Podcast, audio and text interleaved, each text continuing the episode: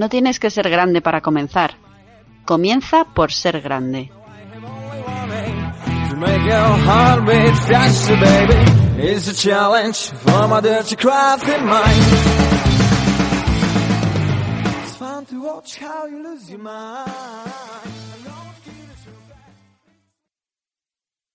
Cierra los ojos.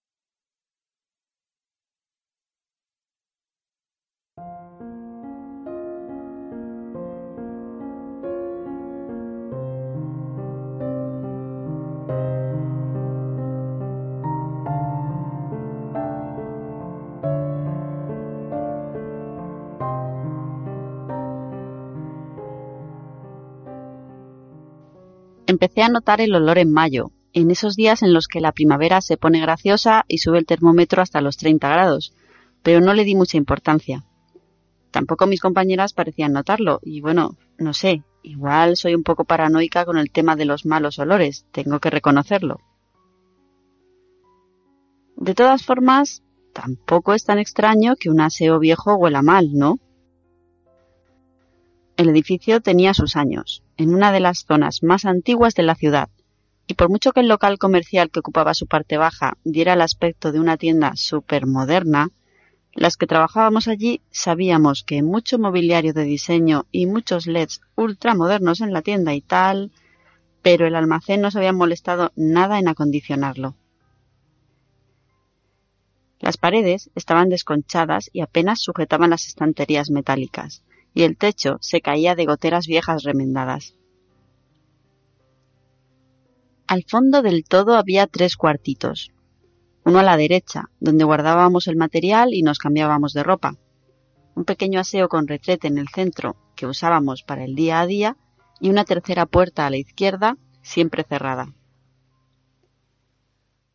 Detrás de esa puerta había otro aseo que daba bastante asquito. En realidad yo solo lo había visto una vez, al poco tiempo de empezar a trabajar allí, pero si ya entonces daba asco, no quería imaginarme cómo estaba ahora. El caso es que olía cada vez peor. No a cañería ni a cerrado.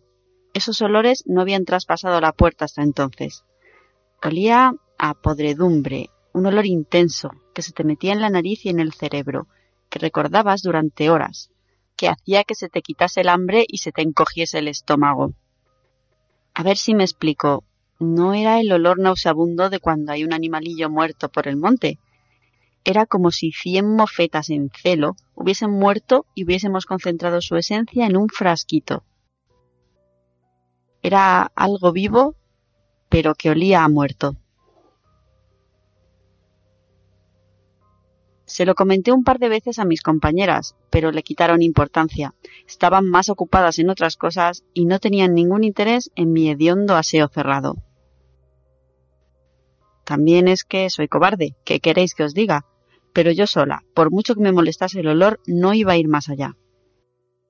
Tampoco era mi problema y a mi jefa parecía no molestarle, así que no era cuestión de darle el follón con el tema. Me costó más de un mes armarme de valor, y tampoco creo que fuese valor, realmente. Creo que me pudo la curiosidad. Como nadie me hacía caso, y por no quedar en ridículo, escogí un momento en el que estaba sola en el almacén. Se suponía que tenía que inventariar unas cosas mientras mi compañera atendía en la tienda, así que estaría un rato sola. Total, si solo iba a asomarme un poquito al aseo a ver si veía algo raro. Voy a intentar contároslo de la forma más simple posible, para que parezca menos locura, aunque no sé si algo tan extraño puede contarse de manera simple. Lo primero que sentí al tocar el pomo de la puerta fue calor.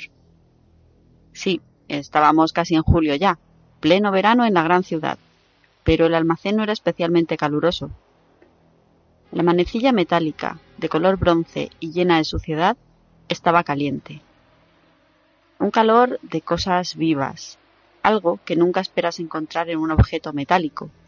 Era como si alguien lo acabase de sostener con unas manos sudorosas.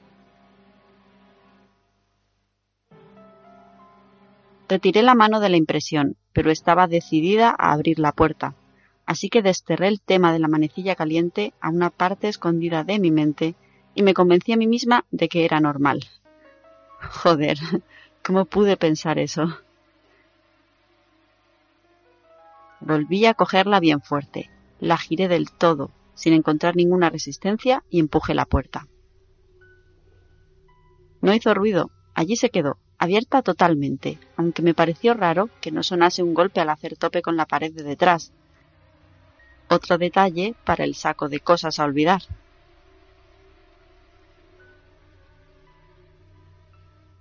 Detrás de la puerta no había nada.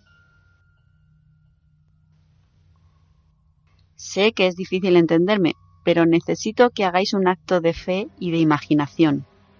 No había nada. A mejor dicho, había nada. Siempre he imaginado el infinito, la nada, como simple oscuridad que no sabes dónde acaba. Algo que el ojo humano no va a llegar a distinguir jamás, pero que podríamos identificar como eso, como simple oscuridad. Pero no, mis incrédulos amigos, la nada es nada. No es oscuridad, no es luz ni ausencia de ella. No es que se haya fundido la bombilla. Absorbe la luz que encuentra sin que esa luz la penetre. No emite frío, ni calor, no emite sonidos. Es como una barrera, pero una barrera que lo absorbe todo y lo hace desaparecer. Mi nada solo emitía una cosa, olor. Olor de pánico, de muerte, de total locura y de que todo importa una mierda y todo es importante a la vez. Olor de que no somos nada, de que nada existe.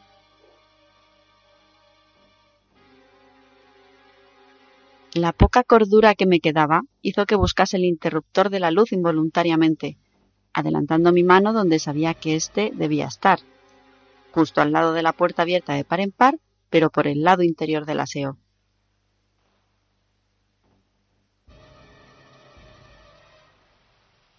En el mismo momento en que mi mano traspasó el dintel de la puerta y se adentró en la nada, yo fui nada, y la puerta se cerró detrás de mí.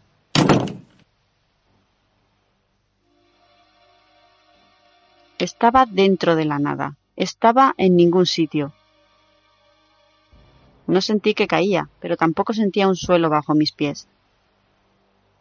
Sentía al mismo tiempo que estiraban de cada poro de mi piel y que algo intentaba comprimirme desde todas partes. Sentía calor que salía de mí y desaparecía.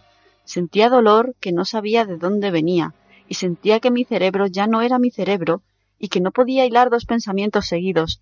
Solo sentía. Y el olor...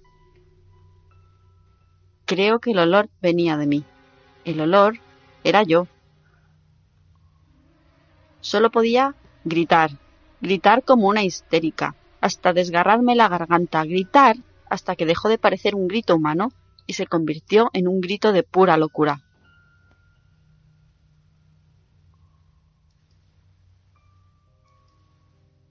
No sé muy bien si llegué a perder la conciencia de mí misma en algún momento o si de alguna manera conseguí refugiarme en algún sitio dentro de mi cabeza. Simplemente mi cordura se retiró a algún lugar escondido de mi mente. Sé que estoy aquí, dentro de una copia de mí que chilla. La oigo gritar todavía aunque creo que debe haberse roto las cuerdas vocales hace tiempo, porque no suena muy bien. Sé que siente dolor, sé que siente miedo, sé que ya no parece muy humana. Alguna vez, no hace mucho, o sí, no sé, vivo dentro de la nada, el tiempo no es que importe, distinguí en la distancia los bordes luminosos de un rectángulo de luz que creo que debe ser la puerta cerrada que da a la existencia real. No creo que mi gritona exterior la haya visto, así que tendré que resignarme a permanecer aquí. No importa mucho. De todas formas, no pasa nada.